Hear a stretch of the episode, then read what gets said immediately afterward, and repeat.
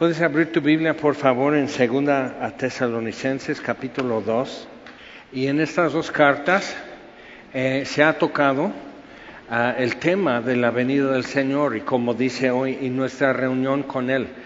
Pero este, y Pablo está aquí en esto lo que vamos a hacer haciendo una distinción entre lo que es eso y lo que viene este antes y después. Es muy importante para nosotros porque sí existía duda y cierta confusión y eso persiste hasta el día de hoy. Y en otras ocasiones hemos hablado más de eso, pero cuando empiezas a cotejar lo que dice Pedro en sus epístolas, lo que dice Juan, en sus epístolas y lo que Pablo acerca de ese tema, la venida del Señor, el fin del mundo, nuestra reunión con Él, o sea, o sea hay, hay muchas facetas en eso y capas de, conocimiento y, de, y de tomar en cuenta. Pero empieza, como que empiezas a darte cuenta de ciertas cosas. Pedro habla del día de Dios, en que los elementos ardiendo serán desueltos. O sea, una, una explosión nuclear, o sea, simplemente se disuelve el universo. Con estruendo pasará con fuego, así.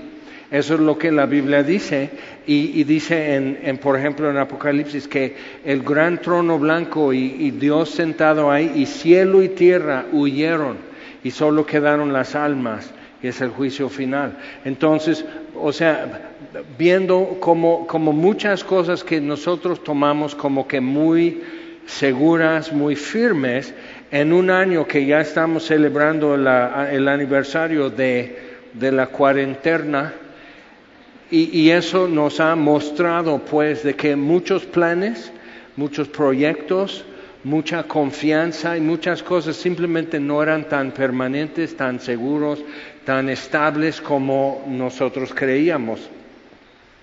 Y eso nos ha servido, a mucha gente le ha servido simplemente volver a ubicarse, volver a enfocarse y decir sí, sí. Entonces a, lo que te truje, chencha, este, vive para Dios.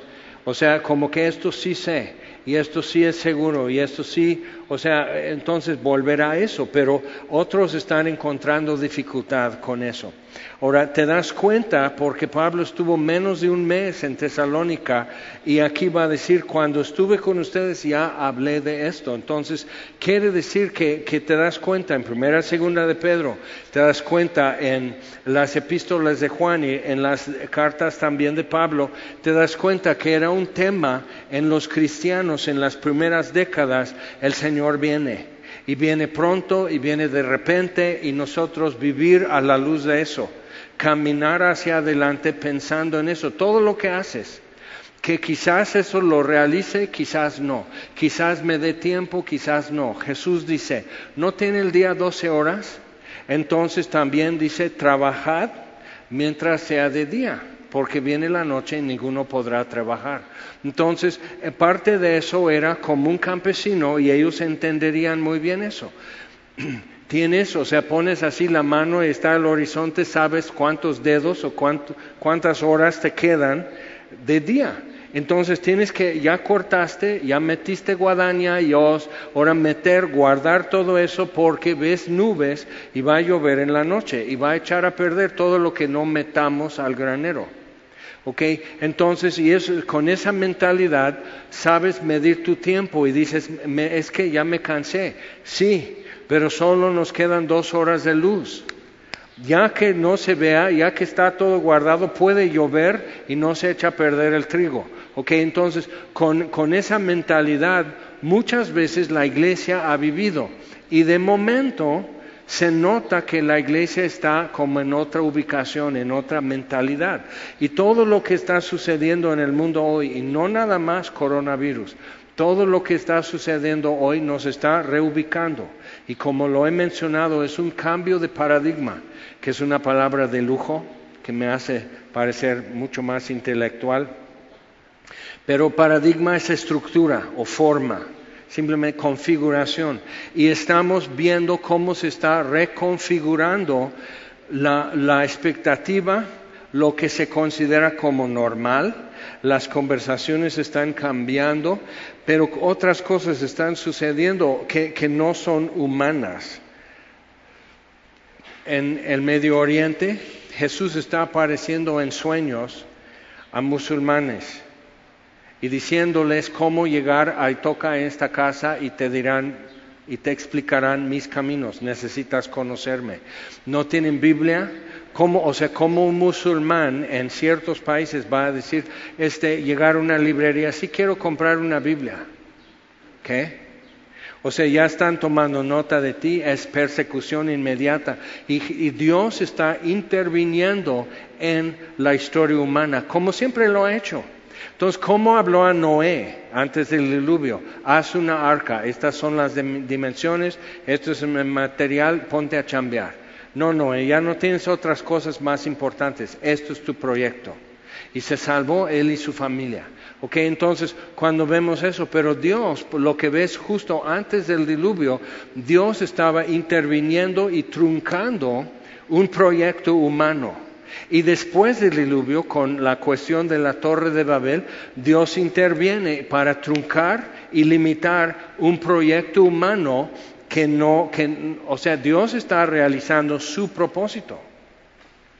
Entonces vino, por ejemplo, un cambio de configuración, un cambio de paradigma en la época en que Isaías escribió que fue como cincuenta y tantos años, él fue profeta durante cuatro reyes en Jerusalén. Y dices, ah, y la tendencia es leer esto y pensar, pues ahí está Jerusalén y su vestuario, y aquí vienen los asirios, y después viene Babilonia, o sea, todo eso, y, tú, y lo ves como que muy desprendido y muy separado. Pero en la misma época de la historia que Isaías está escribiendo, Buda, ok, en la India, está proponiendo una forma de cortar cuantas repeticiones de reencarnación, cómo, eliminar tanta karma negativa y poder pasar a nirvana más rápido. ¿okay? Budismo nace en la misma época. Hubo un cambio de configuración. Esto corrió por todo Asia y cambió la forma asiática de pensar en el universo y la existencia. Pero Isaías está escribiendo porque un hijo nos es dado, un niño nos es nacido, el imperio sobre él y en sus manos el reino y será llamado Padre Eterno, Dios fuerte, príncipe de paz, admirable consejero, su reino no tendrá fin, porque una virgen concebirá y dará a luz un hijo, mismo que aquí el budismo empieza a correr esto está sucediendo, ¿ok? Y, un, y, será llamado Emmanuel, que es Dios con nosotros. Entonces también cambió. Y lees el libro de Isaías y te das cuenta, para una nación cambió su paradigma, porque este pueblo con mis labios me honra. Eso era normal. O sea, no había un concepto de espiritualidad, o sea, de que de corazón, con toda tu alma, sino que simplemente cumpliste, ¿no?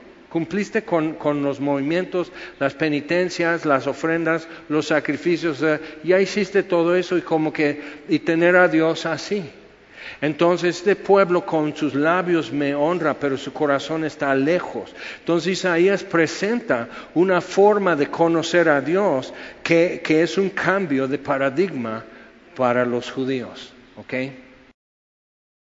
Ahora, en 68 sucedió una tragedia aquí en la Ciudad de México y fue un año clave en muchos países y hubo levantamientos estudiantiles en muchos países buscando así como una revolución marxista a nivel mundial. Eso, o sea, eso es un registro en la historia. Pero como que en cada uno lo vive su propio dolor, entonces pues esto fue, eso lo pasó en México y el 2 de octubre jamás será olvidado. Y entonces, o sea, viendo, viendo eso, o sea, esto pasó, pero no fue algo aislado.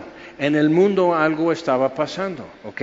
En el 69 comienza lo que hoy se llama el movimiento de Jesús. Algo estaba sucediendo, cambio de paradigma. Entonces el mundo es así. De 68, cinco años a 73, legalización de aborto en los Estados Unidos, normalizando algo que que era inconcebible. ¿Ok? ¿Cómo? O sea, ya normalizando eso. Pero cuando ves los próximos cinco años de 69 a 74, decenas de miles de personas, de, de, los más lejanos, imposibilitados, toda una generación que ya no apostaban un peso por esa generación, de los cuales fui yo. Entonces, ves todo eso y fue un cambio de paradigma también.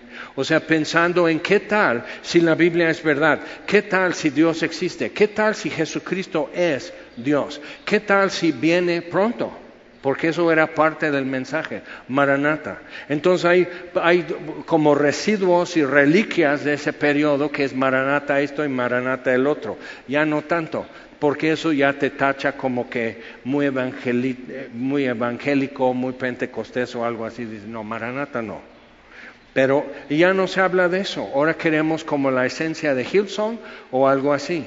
Pero realmente te pregunto, es importante, es válida la pregunta. Hillsong realmente, ¿qué ha cambiado? No es un cambio de paradigma.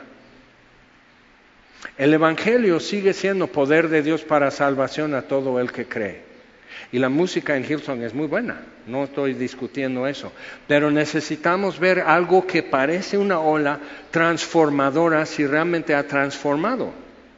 ¿Ok? Vale la pena porque si, si estamos buscando lo auténtico, lo que realmente es trascendente, lo que es eterno, entonces tenemos derecho y la necesidad de cuestionar y analizar un poco. ¿Ok?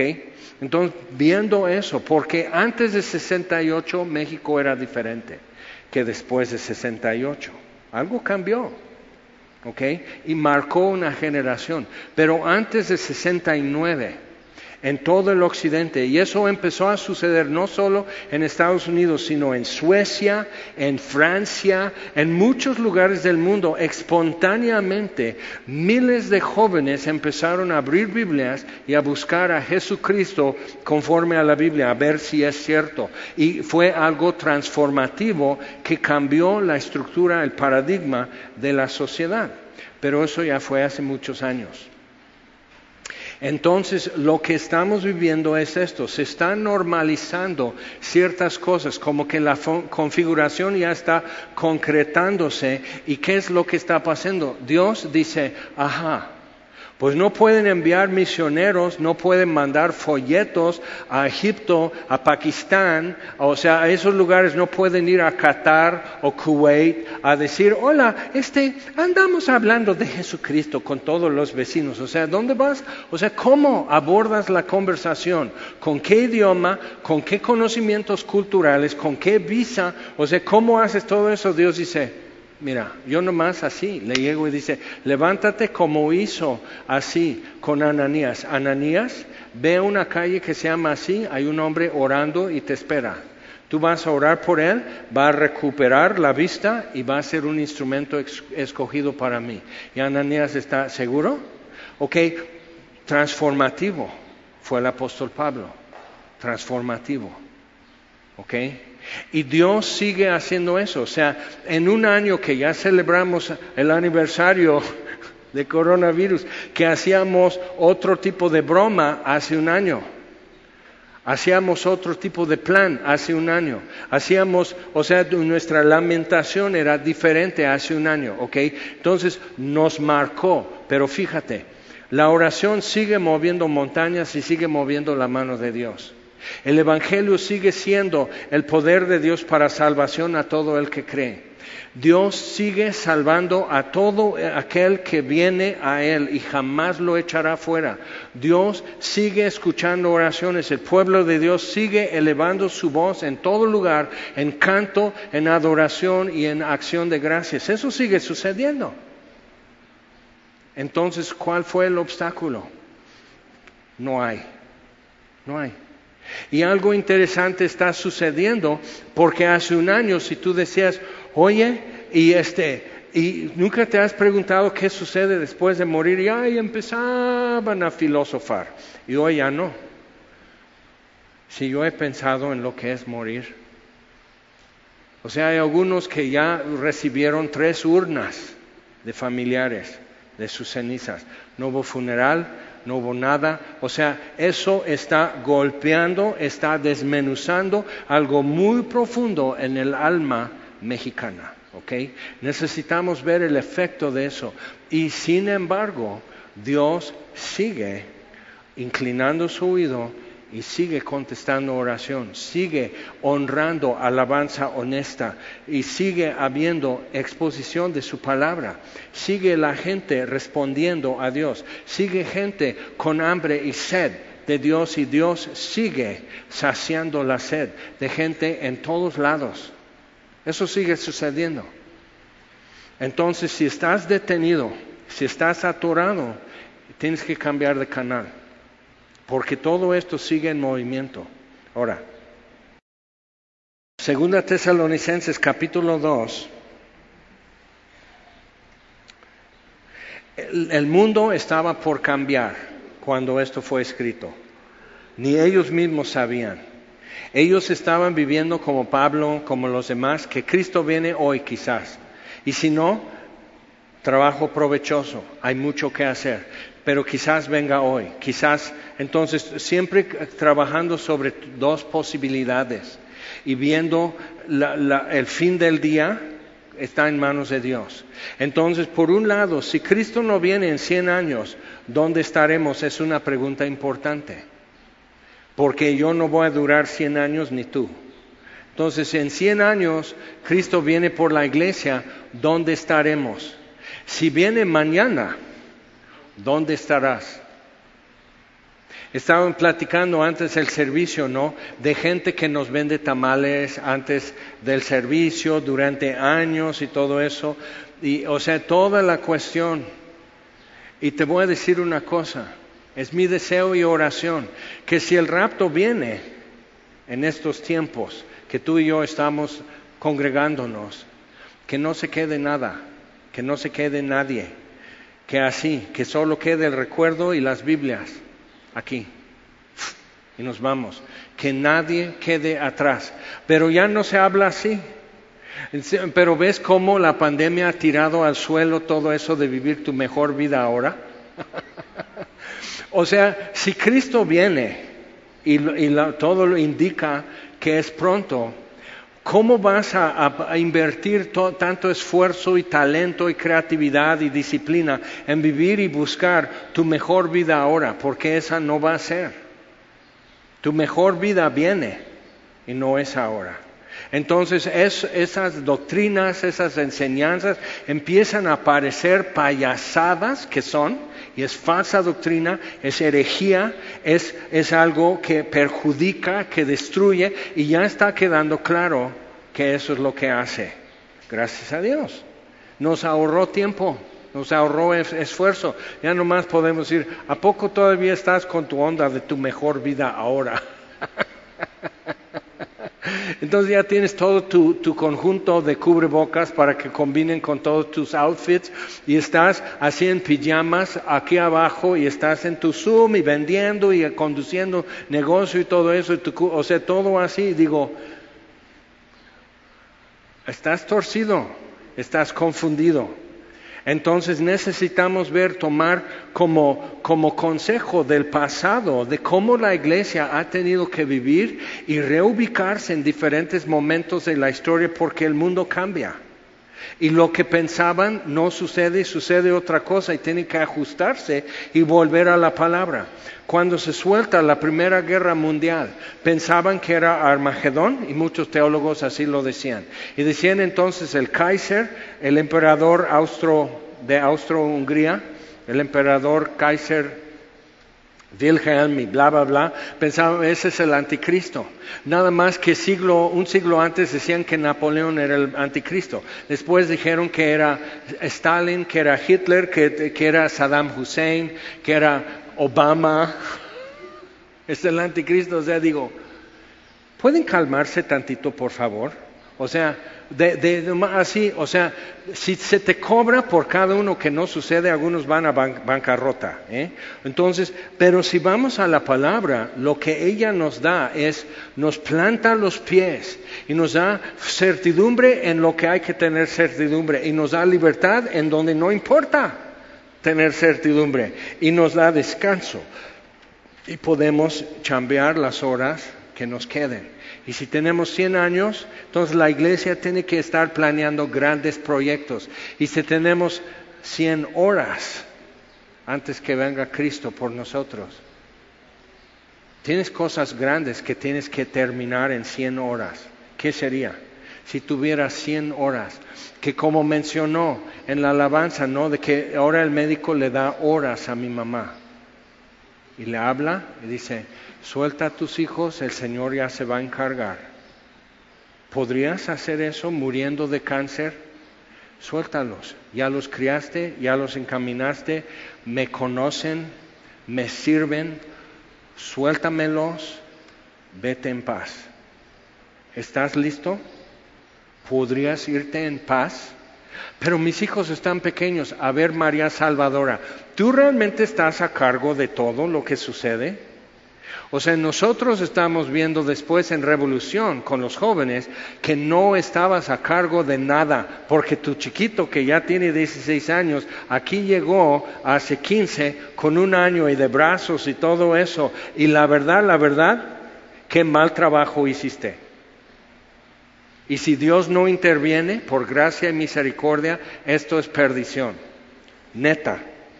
O sea, cuando niños llegan a tercer servicio, comentando muy quitado de la pena, pero tiene que desahogarse de que mi papá está en la cárcel, que mis papás venían gritándose groserías por todo el camino, pero yo no les hago caso. O sea, me han informado, o sea, lo que pasa en Cub Semilla, y yo nomás digo, qué barbaridad. Y aquí estamos bien fresa, abre tu Biblia y todo, pero digo, ¿qué onda con, con algunos, eh? No sabes ni siquiera qué está pasando bajo tu techo. No sabes con qué están batallando tus papás y no sabes con qué están batallando tus hijos. No sabes. Y tenemos que clamar a Dios. Porque eso sí queda claro. Que, ok, cada generación se atora como las anteriores. Eso sí, sigue sucediendo. Y Dios sigue extendiendo su mano y salvando gente. Cada generación, cada día está interviniendo, está truncando malos proyectos, está interviniendo y donde era muerte, está sacando vida. Cada día Dios lo sigue haciendo. Ok, entonces los macedonios en Tesalónica, los tesalonicenses, necesitan ubicarse bien con lo que es certidumbre y lo que es su esperanza y estar preparándose para, para, para poder llevar fruto en tiempos que pueden ser difíciles. Y dice, versículo 1, que, pero con respecto a la venida de nuestro Señor Jesucristo y nuestra reunión con Él, os rogamos, hermanos, que no os dejéis mover fácilmente de vuestro modo de pensar, ni os conturbéis ni por espíritu, ni por palabra, ni por carta como si fuera nuestra, en el sentido de que el día del Señor está cerca. Entonces, algunos están, no, pues sí, sí, sí, pero el día de Dios, que los elementos ardiendo serán desatados, serán disueltos, y cielo y tierra pasarán con gran estruendo, y nuevos cielos y nueva tierra. Vamos a 1 de Pedro, capítulo 1. ¿Eso es el día que estamos esperando? No. En el, en el Antiguo Testamento en los profetas empiezan a decir, a ver, estos que siempre están suspirando por el día del Señor, ya dejen de hablar así. El día del Señor es día terrible, es día de venganza, es día de retribución, es un día oscuro y de miedo. No quieren el día del Señor. Ahora, la Biblia presenta eso y habla del día de Cristo, habla del día de Dios, habla del día del Señor y habla del día del hombre. Entonces Pablo a los Corintios, en segunda Corintios dice, yo tengo muy en poco estar delante de algún día humano, pero lo traduce en tribunal, porque eso es lo que hacían. El careo era en donde tú tomas tribunal y tú empiezas a dar evidencia a favor y en contra. Pero es tu tiempo de decir y presentar lo que tienes que decir y presentar. Pero el día del Señor, o sea, ahorita es el día del hombre, en que el hombre juzga a Dios, acusa a Dios, justifica a Dios, da evidencia a favor y en contra de sí mismo y de Dios. Y todo eso se discute. Entonces vemos en el Salmo 2, Dios se ríe de ellos y dice, hagan paz, besen al Hijo antes que se enoje. ¿Ok? Entonces Dios está dejando hasta que se te acabe la saliva, ¿ok? Entonces el ser humano, pero va a llegar el momento en que los hombres van a tener que decir, todos los humanos van a decir, y eso es todo lo que quería decir. Y Dios va a decir, con permiso. Y va a tomar tribunal. Ahora voy a hablar yo.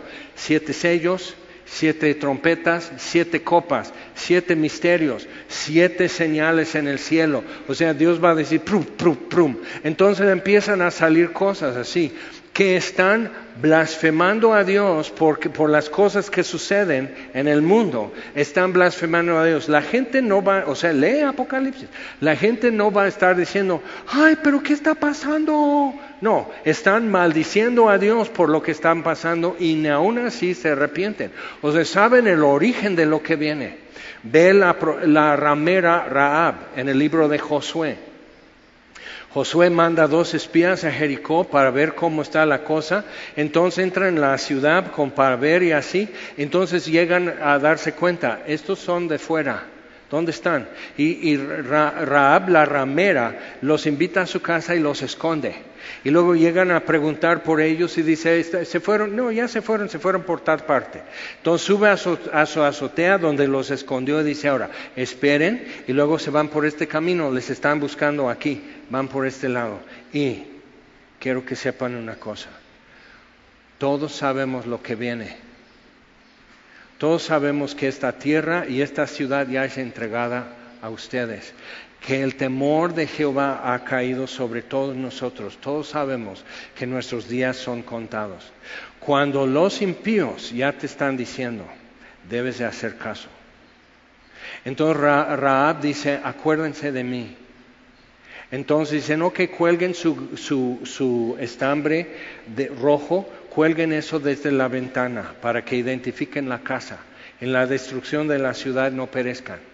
Raab se casa con un príncipe de Judá y es antepasado de Jesús. Raab, la ramera.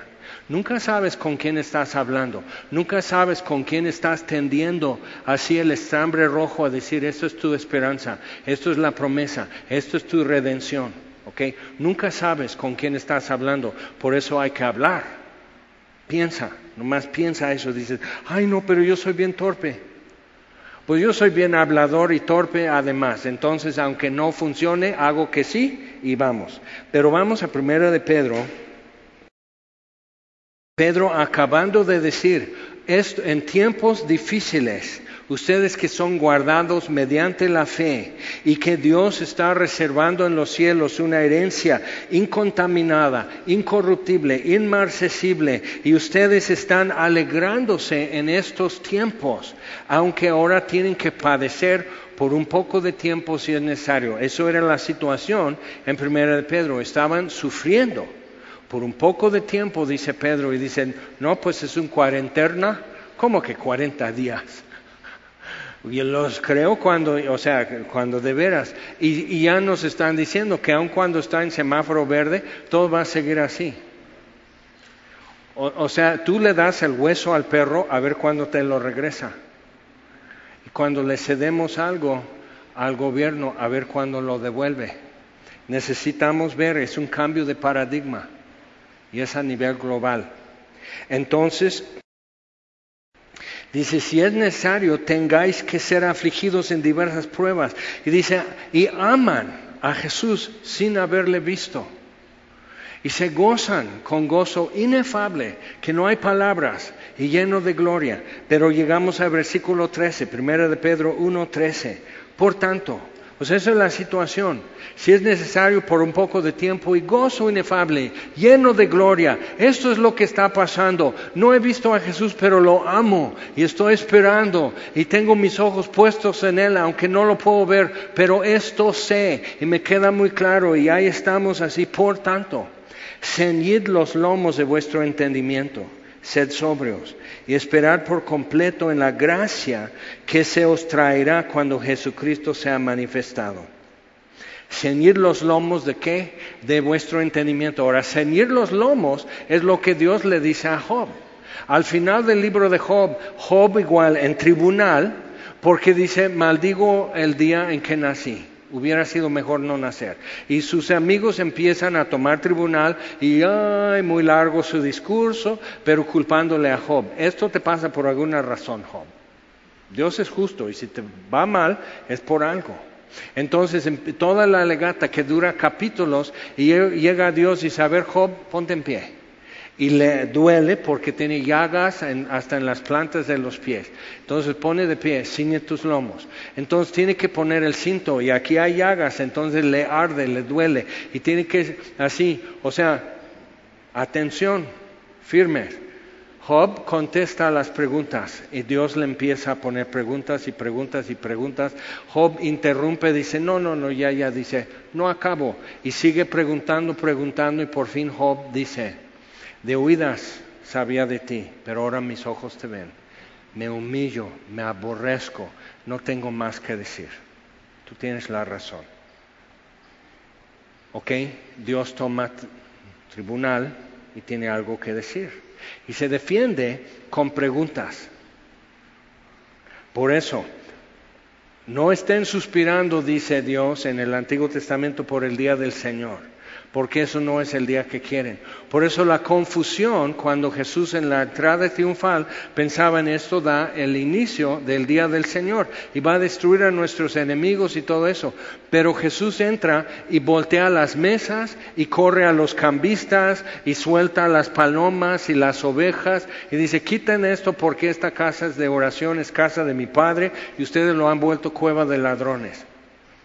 Pero nosotros somos el pueblo de Dios. Acuérdate de Isaías. Este pueblo con sus labios me honra y su corazón está lejos. Un cambio de paradigma. Y Jesús entonces empieza a mostrar otra cosa y lees el sermón del monte. Y ves cómo Él trata con pecadores y con los muy justos. Y ves cómo, o sea, el reino de Dios es semejante a esto, es un cambio de configuración, de concepto. ¿Qué es lo que estamos buscando? Entonces, aún en Hechos capítulo 1, Jesús está ascendiendo, entonces, ¿ya vas a restaurar el reino? No, pero serán mis testigos en Jerusalén y Judea y Samaria y hasta el último de la tierra. Esperen en Jerusalén hasta que sean investidos de poder de lo alto. Serán mis testigos. Vengo pronto. Y se fue. Y se quedan así. Pues sí, pero es que, o sea, nada falta. Y dice, ¿no son doce horas en el día? Falta un buen. A chambear. Ok, entonces, esperad por completo en la gracia que se os traerá cuando Jesucristo sea manifestado como hijos obedientes. No os conforméis a los deseos que antes teníais estando en vuestra ignorancia. Efesios 4, que la dureza de corazón produce ignorancia. Entonces, estando en ignorancia, tuvieron que quebrantar su corazón. Y nosotros impedimos la obra de Dios porque Dios está tratando con alguien y nos interponemos evitando que sufra un dolor, que sufra un quebranto, que pierda algo, que, que se sienta mal. No, no, nos vamos a cubrir con el amor de Dios. Y Dios lo está amando. Dios lo está llamando, con amor eterno te he amado y con cuerdas humanas te he traído y nosotros cortando las cuerdas, em, empujando a Dios. No, no, no, no, que no suceda. Y Jesús nos tiene que decir como a Pedro, quítate de mí, Satanás, porque no buscas lo que Dios quiere, sino lo que el hombre. O sea, estar bien, tu mejor vida ahora y demás. Entonces ve, cuando estamos viendo eso, esto está sucediendo. Dios está arrancando falsa esperanza, falsa seguridad, falsa jactancia, falsa gloria. Todo, Dios lo está arrancando y está desmenuzando todo eso. Está derribando fortaleza y está tomando cautivo todo pensamiento y todo argumento en contra del conocimiento de Dios. Lo está haciendo. Pero a los varones, busca tus pantalones, empieza a buscar a Dios. Si Cristo viene hoy, muchos hombres aquí no están listos y de cualquier edad. Mujer, Busca a Dios.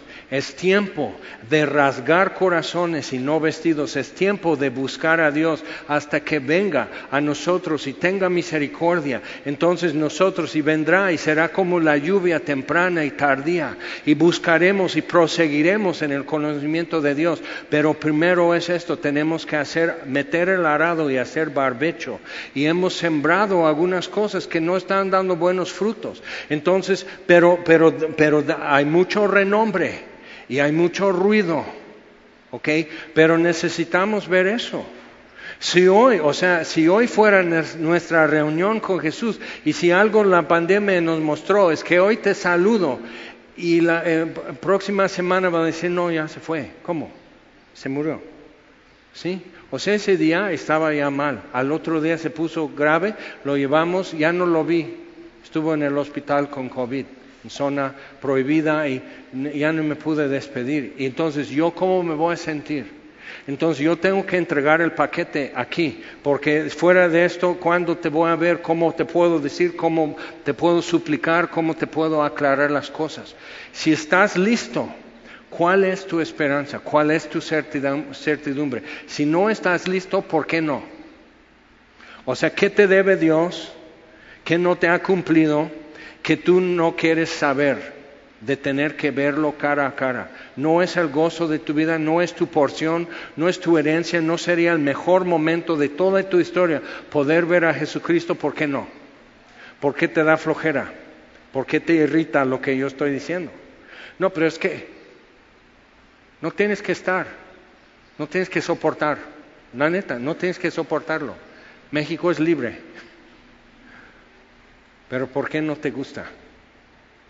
Entonces tenemos esto y algunos no, o sea, eso es duro porque dices mi marido, mi mamá, mis hijos. Sí, tenemos que empezar a clamar a Dios. Necesitas pensar si Dios está entrando en el sistema que totalmente erradicó toda la zona donde el Islam controla hoy, era zona cristiana, donde los apóstoles plantaron iglesias y ahora no puedes encontrar ni siquiera un cristiano.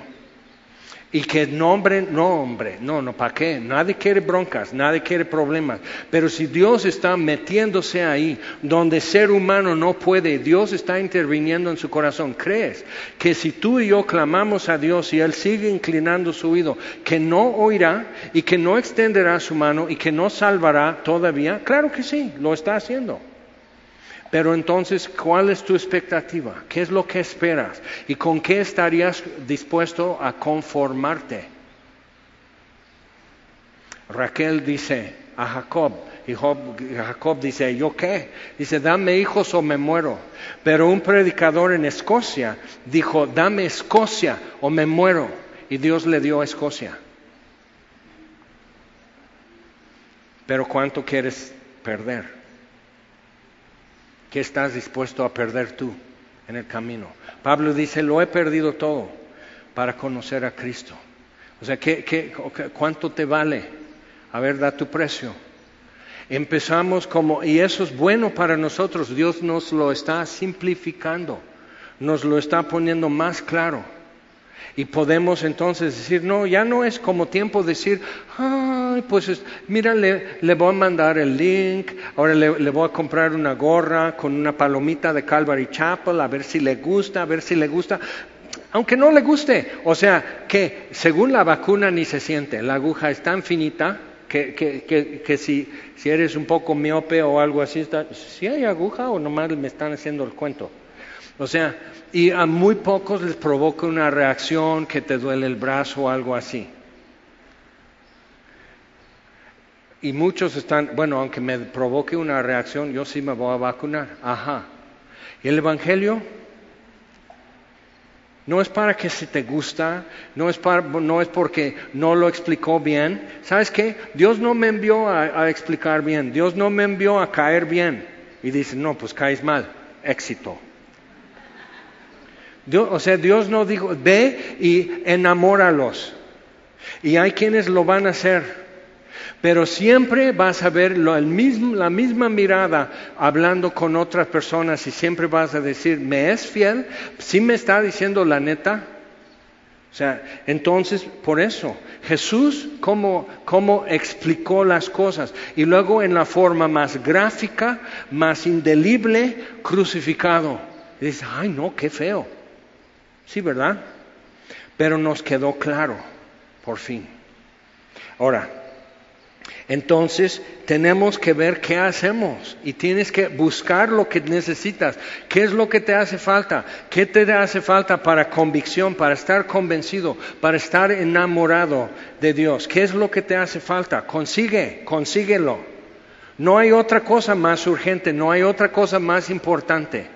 Consigue lo que necesitas, consigue paz con Dios, consigue justicia en Jesucristo, porque no hay otra, no hay otro nombre bajo el cielo dado a los hombres en que podamos ser salvos. Y si no lo consigues de Él, no lo has conseguido. Compra aceite para tu lámpara, aunque te duermas, estás listo. O sea, todo lo que Jesús enseña sobre eso es como que, ya, ponte trucha o lo vamos a hacer o no lo vamos a hacer. O sea, realmente es esto. Y dices, ay no, sí, pero acuérdate, en 100 años, si Cristo no viene antes, ¿va a cambiar radicalmente lo que hoy haces?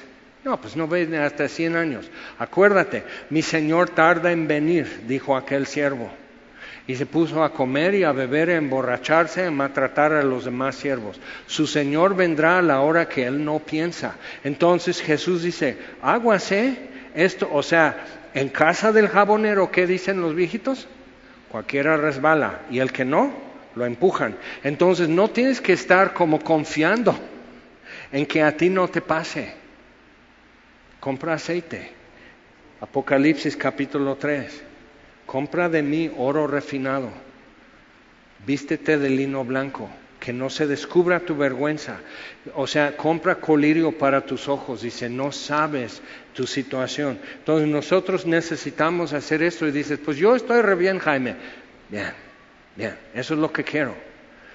Que cuando allá se pase lista y cuando aquella trompeta toque, así, y que tú feliz a tu nombre. Están diciendo, no, pues Juan Pérez, y como 500 Juan Pérez, aquí dicen, pasen. Entonces tienes un nombre ridículo que tú dices, es que mi papá era muy fan de Marvel Comics, entonces me puso Thanos. Thanos, aquí estoy, Señor. Por fin ya será justificado tu nombre raro porque vas a decir sí, porque por la sangre de Cristo fui comprado. Y tú nos hiciste reyes y sacerdotes, nos has lavado y nos has vestido y nos has redimido de toda nación y lengua. Pero entonces Dios hizo las naciones a fuerza, no querían. Dios hizo, los dispersó a fuerza. Entonces los discípulos no querían y Dios los dispersó a fuerza para llegar al último de la tierra y ya tocaron nuestra puerta. Y aquí estamos con nuestra Biblia en español y estamos, órale, ¿ahora qué hago? Ok, entonces si ya encontraste tus pantalones, ya estás listo. Dice, sino como aquel que os llamó es santo, sed también vosotros santos en toda vuestra manera de vivir, porque escrito está, sed santos porque yo soy santo. Entonces dices, pero es que eso es, eso es legalismo. Perdón, está en el Nuevo Testamento, ¿qué le vas a hacer? Tú discute eso con el apóstol Pedro, tú discute eso con Jesús. Está en el Nuevo Testamento. Ay, pero contexto. Eso es el contexto. Sed santos. Sed hijos de luz. Camina de día, camina en la luz. El que dice yo le conozco y no anda como él anduvo es mentiroso. ¿Qué, qué solución ofreces tú? Arrepiéntete, clama a Dios, Señor, sálvame. Señor, ahora sí, Marquitos Witt, renuévame. Entonces dice, ay no, pues otra. Inventa otra, escribe una nueva canción, a lo mejor te vamos a descubrir. Renuévame, hazme nuevo, lávame más y más. O sea, de repente vas a ver lo que pasa, es que las escrituras están vivas. Y descubres que en verdad toda la escritura es inspirada por Dios y toda es útil y toda es para enseñar y redarguir y corregir y para instruir en justicia y está surtiendo efecto y produciendo fruto. Y si no es tu caso, no eres salvo, no eres salvo. Y necesitas, esto urge, necesitas nueva vida en Cristo Jesús. No hay de otra. Y no es echarle ganas, tienes que nacer de nuevo. Y si no lo has hecho, pues ya te dije cómo. Regresando a Segunda Tesalonicenses. Pero el título de este sermón es El Hijo de Perdición. Vamos adelante. Entonces, que, no estén pensando, ciñe los lomos de tu entendimiento como Job. Ahora párate, alístate, te van a hacer preguntas. Entonces, no, pues es, ¿a poco? Ay, profe, pero el examen era el viernes. No, decidí que es hoy. El que no estudió para hoy no, no va a estudiar para viernes. ¿Cómo lo supo? Porque algún día era el estudiante también. Entonces, sí, hoy es el examen. No es justo. Haz una protesta y te descalifico. Ahí está tu papel, contesta la pregunta. Y se pone todo alumno cardíaco. Y así pasa con el cristiano. Pero es que, sí, no echamos fuera demonios en tu nombre, no profetizamos en tu nombre, no hicimos además muchos milagros en tu nombre, no los conozco. Entonces, ¿te conoce? Jesús diría, te conozco, te conozco, te conozco. Jesús lo diría. Eso es lo único que importa. Es lo único que importa. Y si esto no está resuelto, estás perdiendo tiempo que jamás volverá. Y dices, ah, ok, ya tengo tu atención. Vamos, versículo 3. Nadie os engañe en ninguna manera, porque no vendrá el día del Señor sin que antes venga la apostasía. En el Nuevo Testamento hay dos palabras que son parecidas. Uno es apostación que es divorcio, y la otra es apostasía, que es esto. Pero es el repudio total y separación. Ahora, para que esto suceda, para que haya un divorcio, ¿qué, hubo primero? Un matrimonio. Estaban casados para poder divorciarse. Entonces, para que haya una apostasía, estamos hablando de la iglesia. No, o sea, siempre estamos que apostasía es por ahí, con un adivino, con esta que tarot, con esto de, de, astrología. No, no, no, Señor. Está en la iglesia con los que nombran a Jesucristo y hasta cargan Biblias. La apostasía es un gran divorcio que la iglesia repudia a su Señor. Okay, entonces, muy importante ver eso, que antes vendrá la apostasía y se manifiesta el hombre de pecado, el hijo de perdición, el cual se opone y se levanta contra todo lo que se llama Dios o es objeto de culto. Entonces, antes las persecuciones es porque no son guadalupanos, es que ustedes no honran a María, es que esto, es que el otro. O sea, antes era esto, eran como cuestiones que con la misma Biblia vas a discutir. Y quizás todavía te quemen, pero al menos ya pudiste dar razón. Pero ahora es eliminar todo lo que es objeto de culto. Y te das cuenta qué fácil está eso ya. Ya estamos. Ya estamos. Ya no puedes mencionar ciertas cosas en trabajos, en escuelas, en televisión. O sea, simplemente hay temas que ya están excluidos.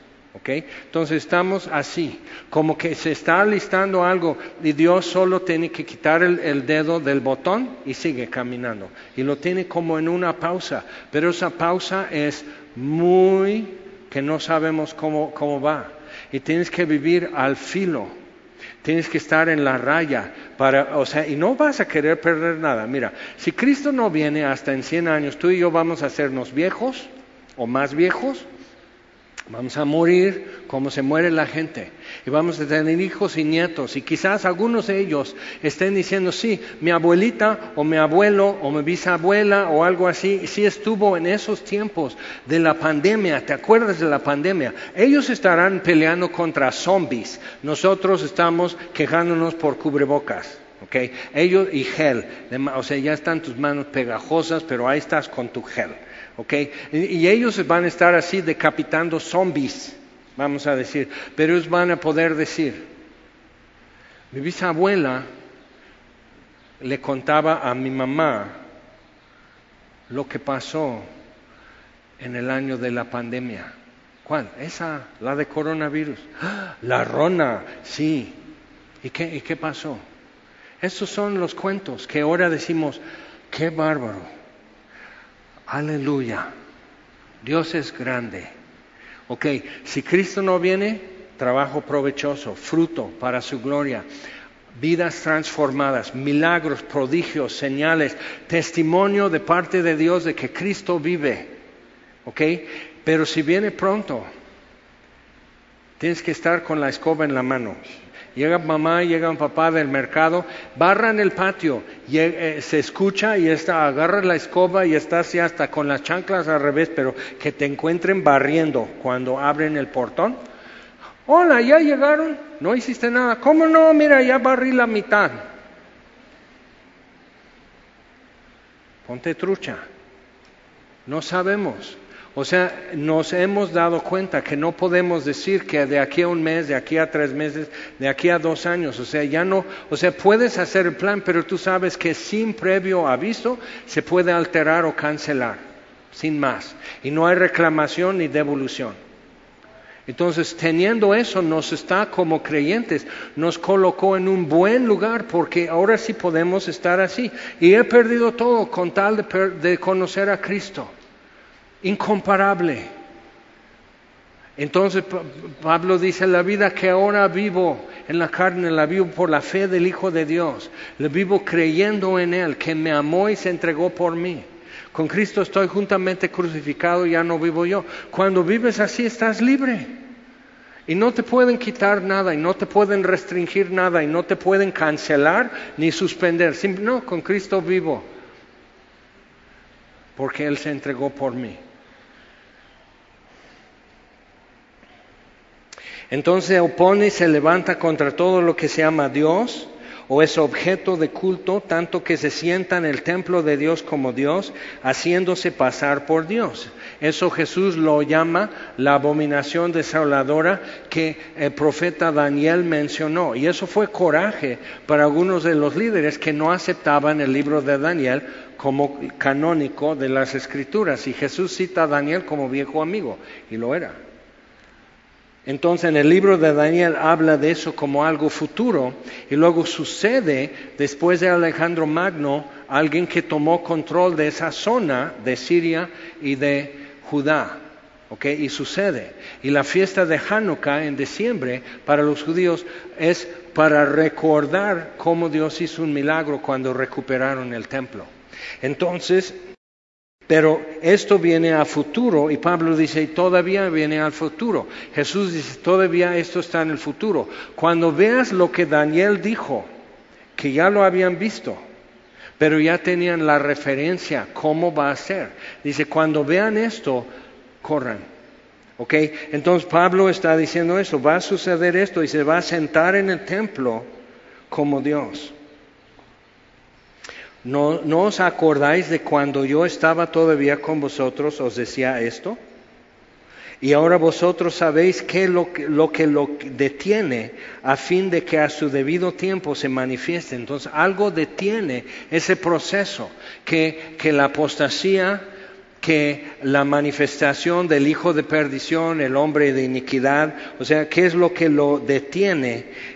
Dice, porque ya está en acción el misterio de la iniquidad. Eso es de Génesis 3:6. No moriréis. La serpiente le dice a Eva, no moriréis. Empieza el misterio de la iniquidad. Que a Dios no hay que hacerle caso. Dios no es confiable. Dios no es santo y fiel. Como ustedes tienen que usar su propio criterio. Entonces empieza todo eso, el misterio de la iniquidad y lo que se estaba promoviendo y vemos antes del diluvio y en otros momentos de historia, que el objetivo es producir un hombre que es hijo de Adán, heredero de Adán, pero es hijo del diablo. pero acuérdate, Satanás siempre llega tarde a la mesa. Entonces Herodes ya tarde está queriendo matar a todos los niños que nacieron en Belén en esta temporada. O sea, es excesivo, es cruel, es sin piedad, sí, pero llega tarde porque Jesús y María José ya no estaban. Entonces siempre llegando tarde. Entonces Jesús dice, hagan como quieran porque ahora es la, la potestad de tinieblas, es una hora y lo arrestan, lo torturan, lo golpean, lo sentencian, lo crucifican, pero llega tarde a la mesa de Satanás y Dios ya viene de lavar los platos y apenas está sentando frente al mantel. Y Jesús dice, consumado es. Acuérdate quién es Dios, acuérdate que Él a tiempo y Satanás tarde. Que no es omnisciente, que no es omnipotente, que no es omnipresente, entonces hay límites y no entiende a Dios, no comprende, no comprende el motivo de Dios en redimirnos, no entiende, no entiende el modo de Dios al hacerlo, no entiende las promesas aunque están escritas y se sabe la Biblia, no entiende.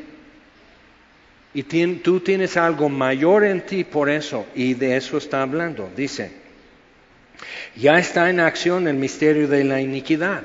Pero en 1 Timoteo 3, 16 dice, grande es el misterio de la piedad, que Dios fue manifestado en carne, juzgado, visto por los mensajeros, predicado en el mundo. Es un himno de la iglesia primitiva.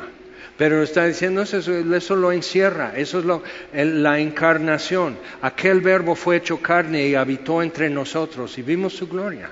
Gloria como del unigénito del Padre, lleno de gracia y verdad. Entonces vimos esto. Juan escribe en su primera epístola lo que palparon nuestras manos, pero es el verbo de vida.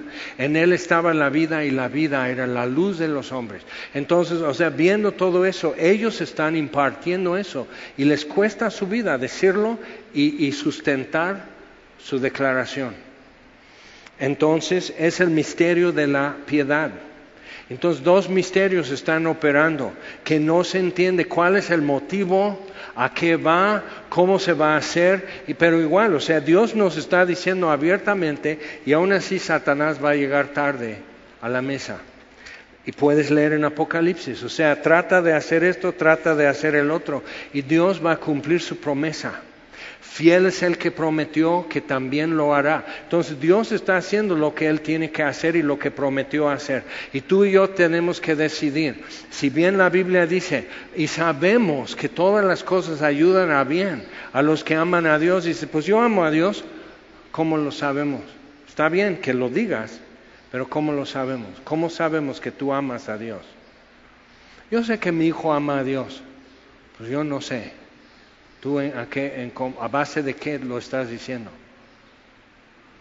Porque ese amor, eso no me convence. O sea, si tú dijeras, yo sé que este muchacho ama a mi hija, mi hija no se va a casar con él a ver cómo le hago, pero no, porque yo sé que no la ama, la está utilizando. Entonces, o sea, yo sé que ama a mi hija, ¿cómo lo voy a saber? ¿Está dispuesto a hacer lo que sea para cuidarla, protegerla y, y sostenerle? O sea, ¿está dispuesto a cortarse un brazo para que mi hija esté bien o que entonces cásate con ella? ¿Sí me explico? Yo sé que amo a Dios y tú no sabes. Ok, es cierto, soy un baboso. Ok, pero entonces tú amas a Dios, ¿cómo lo sabremos? Es válida la pregunta. Entonces,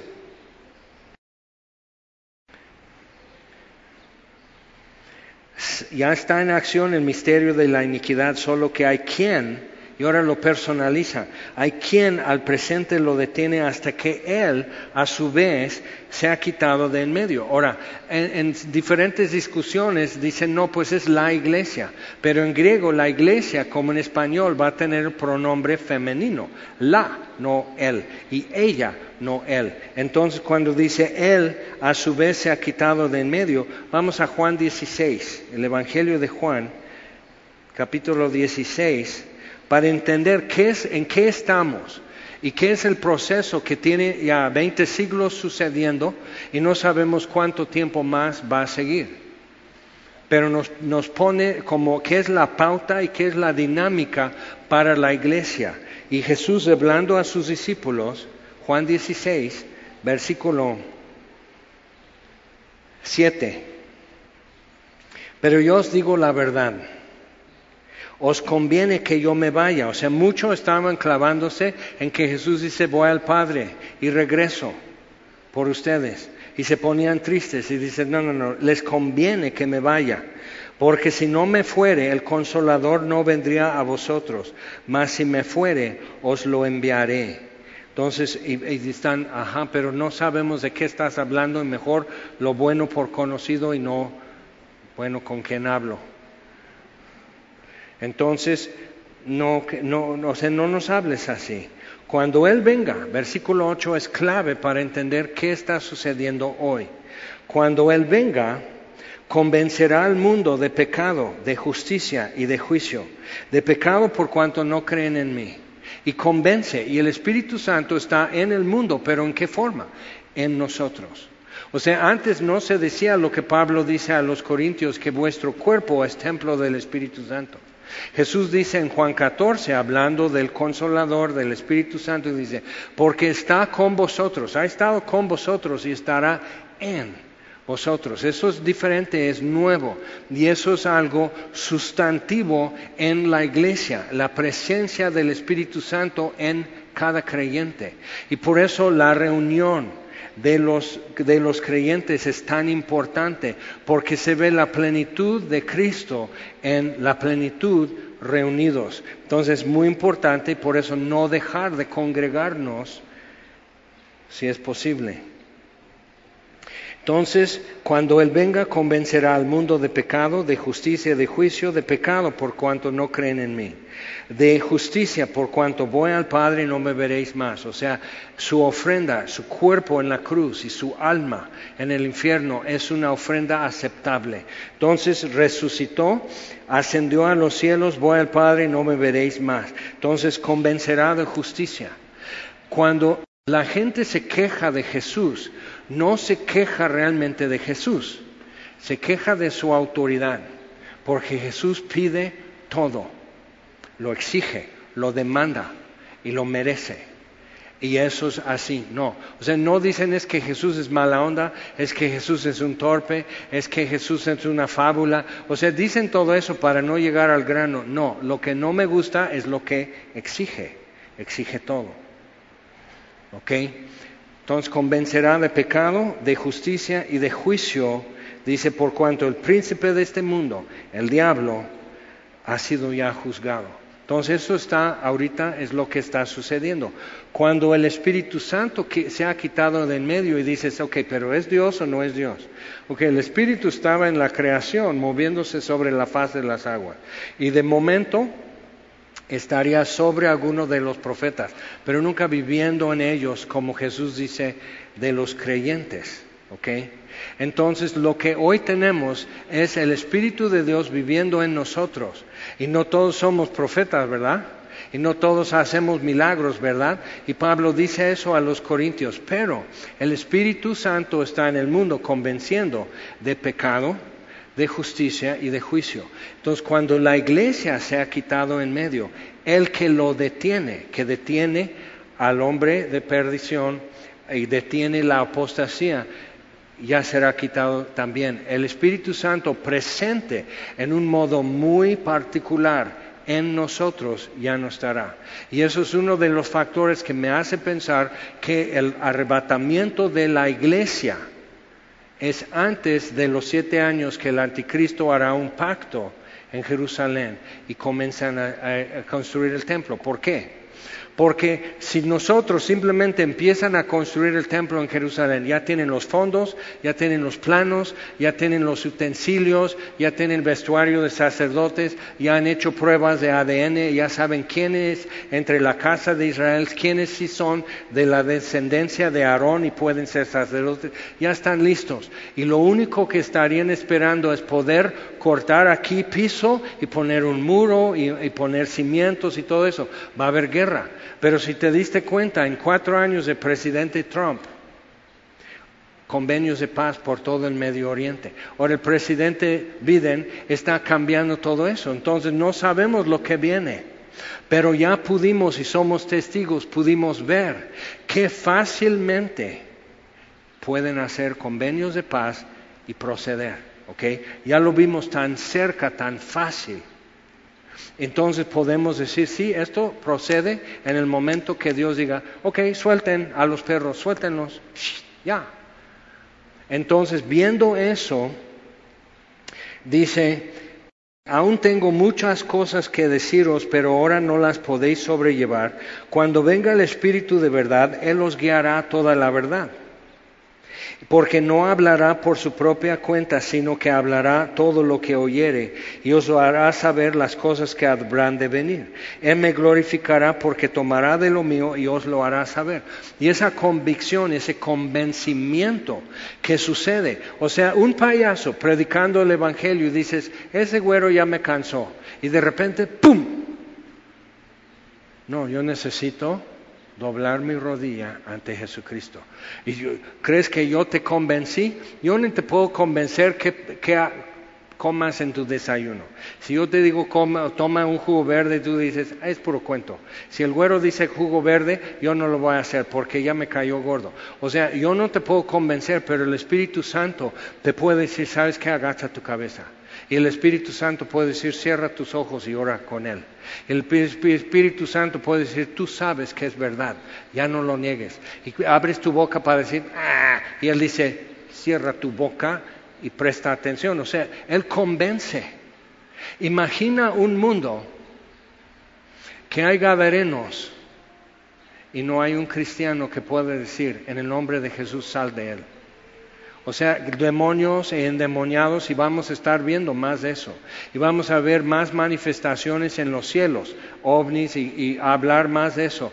Van a estar, en, y no gente rara, sino gente seria. ¿ok? Ya, ya desclasificaron archivos del Pentágono de investigaciones sobre ovnis. O sea, si hubo... Y dices, ¿cómo? Sí, o sea, son archivos militares y ya pasó suficiente tiempo ya están quitando los sellos. Y dices, entonces, entonces, ¿se vienen de otro planeta? No, ¿quién dijo eso? Es el príncipe de la potestad del aire, son extraterrestres, pero no superterrestres. O sea, son de aquí y nos odian. Es el enemigo de Dios. Entonces, cuando, o sea, cuando empezamos a hacer muchas cosas que hoy se ven un poco nebulosas, se van a tomar con un enfoque, vas a decir, órale, la Biblia lo dice, órale, la Biblia lo dice, como si fuera algo raro que la Biblia diga la verdad. Pero estamos ya entrando en un tramo diferente cambio de paradigma, cambio de configuración y tenemos que agarrarnos de la palabra de Dios, es lo único que permanece en medio de cambios. Ok, regresando a segunda Tesalonicenses. Ok, entonces, versículo 8, lo que lo detiene se ha quitado, entonces se manifestará aquel inicuo a quien el Señor matará con el espíritu de su boca, destruirá con el resplandor de su venida, inicuo cuyo advenimiento es por obra de Satanás. Dos mujeres, una escuchó el argumento y comió el fruto, otra cuando dijo, va a haber esto. Y María no dijo, ¿y yo qué? ¿Y yo por qué? ¿Y esto? Pues yo tenía planes y, ¿y qué tal? O sea, yo, dice, soy esclava de Dios hágase conmigo conforme a tu palabra. Bien, acepto. Y para José y María fue terrible el reto. Y fue las consecuencias de aceptar lo que Dios les puso. Fue terrible la consecuencia, durísimo, pero vida para el mundo. Entonces, viendo eso, sea, es por obra de Satanás, con gran poder y señales y prodigios mentirosos y con todo engaño de iniquidad para los que se pierden, por cuanto no recibieron el amor de la verdad para ser salvos. ¿Qué? O sea, es tu culpa finalmente. O sea, siempre estamos, no, es la culpa de mis papás, es esto, es culpa de esto, es que mi barrio, es que mi escuela, es que mi abuela era de ocultismo, es que mi papá era borracho, es que mi mamá era muy gritona, es que esto, que el otro, sí, eh, todo es culpa de otros hasta esto, porque no recibieron amor por la verdad. O sea, aunque quieras que te digan la verdad, si no tienes amor por la verdad, te cae gordo. Te irrita, te molesta, te enoja. Entonces necesitas, o sea, si estás batallando, tienes que decir, ok, Señor, dame amor por la verdad. Aunque me trastorne, aunque me cambie, pero dame amor por la verdad. Y eso es algo que tú y yo podemos estar orando por otros. Si la ignorancia de Dios es por dureza de corazón, Señor, quebranta mi corazón, quebranta corazón de mis hijos. Ay, no, ok, que siga, que siga en su camino. Quebranta su corazón de mis papás, de mi marido, de mi mujer, quebranta su corazón. Dale amor por la verdad glorifícate, porque Dios todavía está salvando a todo aquel que a Él viene y no echa fuera a nadie. ¿Ok? Entonces, no recibieron amor por la verdad para ser salvos. En Apocalipsis, cuando están sucediendo cosas tremendas, entonces dice que mordiendo las la lengua blasfemaban a Dios. Ni aún así, viendo todo lo que sucede, le dan gloria, pero saben el origen. No están así, ay, es calentamiento global. No, no, no, eso es Dios. Maldito sea, están blasfemando a Dios y saben el origen de lo que está pasando como Raab. El temor de Dios ha venido sobre todos, pero los de Jericó no se arrepintieron, sino cerraron la puerta. Pero Raab abrió su puerta dice, yo sé que Dios les mandó. Yo sé lo que es el futuro de esta ciudad. Y tú, y yo tenemos que llegar a Rahab y tenemos que decir, ok, tú sabes qué es lo que está pasando, ¿qué quieres? Quiero salvarme. Ok, hay un futuro y hay una esperanza. hasta llegó a ser antepasado de Jesús. Una prostituta. No sabes con quién estás hablando. No sabes cómo va a responder hasta que no le digas. Y aunque, aunque responda feo, tú no sabes cómo Dios está tratando con él. Simplemente tenemos que seguir chambeando, metiendo la cosecha, metiendo la cosecha porque el día tiene 12 horas y de noche nadie puede trabajar. Entonces, el tiempo que tenemos es el tiempo que tenemos que utilizar. Si tú supieras que tu vida tiene esta semana y que el próximo domingo ya no estás aquí, ¿qué vas a hacer esta semana? Pero si tú supieras que vas a vivir bien y sano y fuerte otros 20 años, ¿qué vas a hacer? Y, si cambia radicalmente, algo está mal con tus prioridades. ¿Ok? O sea, simplemente a quién estás siguiendo y a quién estás sirviendo, si hay mucha diferencia entre estas dos opciones. Y probablemente no va a ser ni ocho días ni veinte años, sino algún intermedio. ¿Ok? Pero ¿qué vamos a hacer? ¿Quién vive? Cristo. A su nombre, gloria.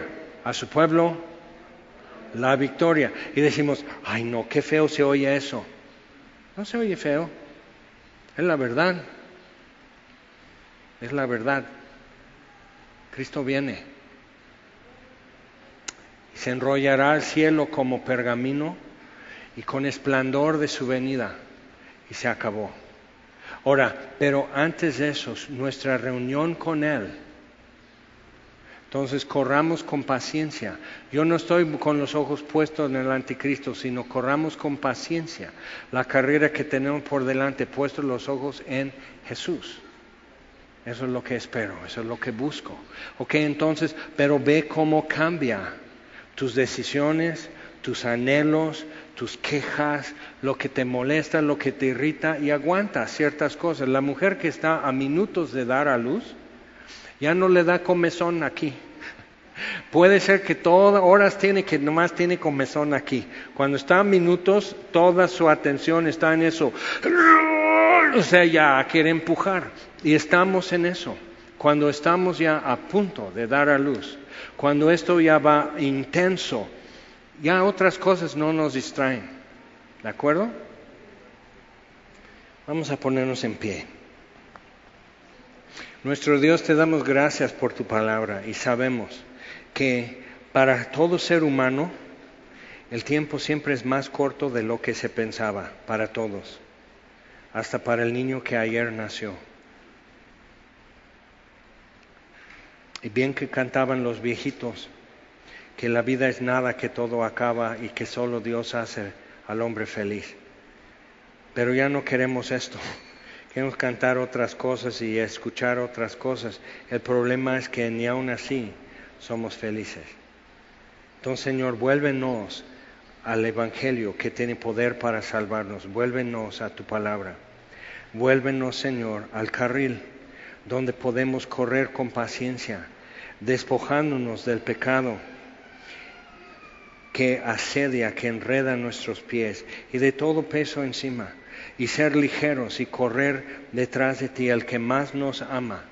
Y Señor, pedimos que tú prepares para ti un pueblo santo, un pueblo que te ama, un pueblo que levanta su voz para ti, Señor. Es el pueblo por el que Jesús murió. Señor, pedimos que el amor de Cristo y la paz del Padre, la comunión del Espíritu Santo, sea con nosotros, Señor.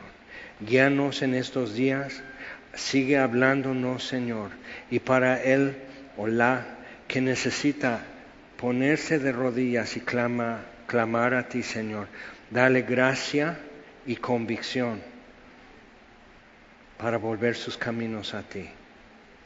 Y te lo pedimos en el nombre de Jesús. Amén.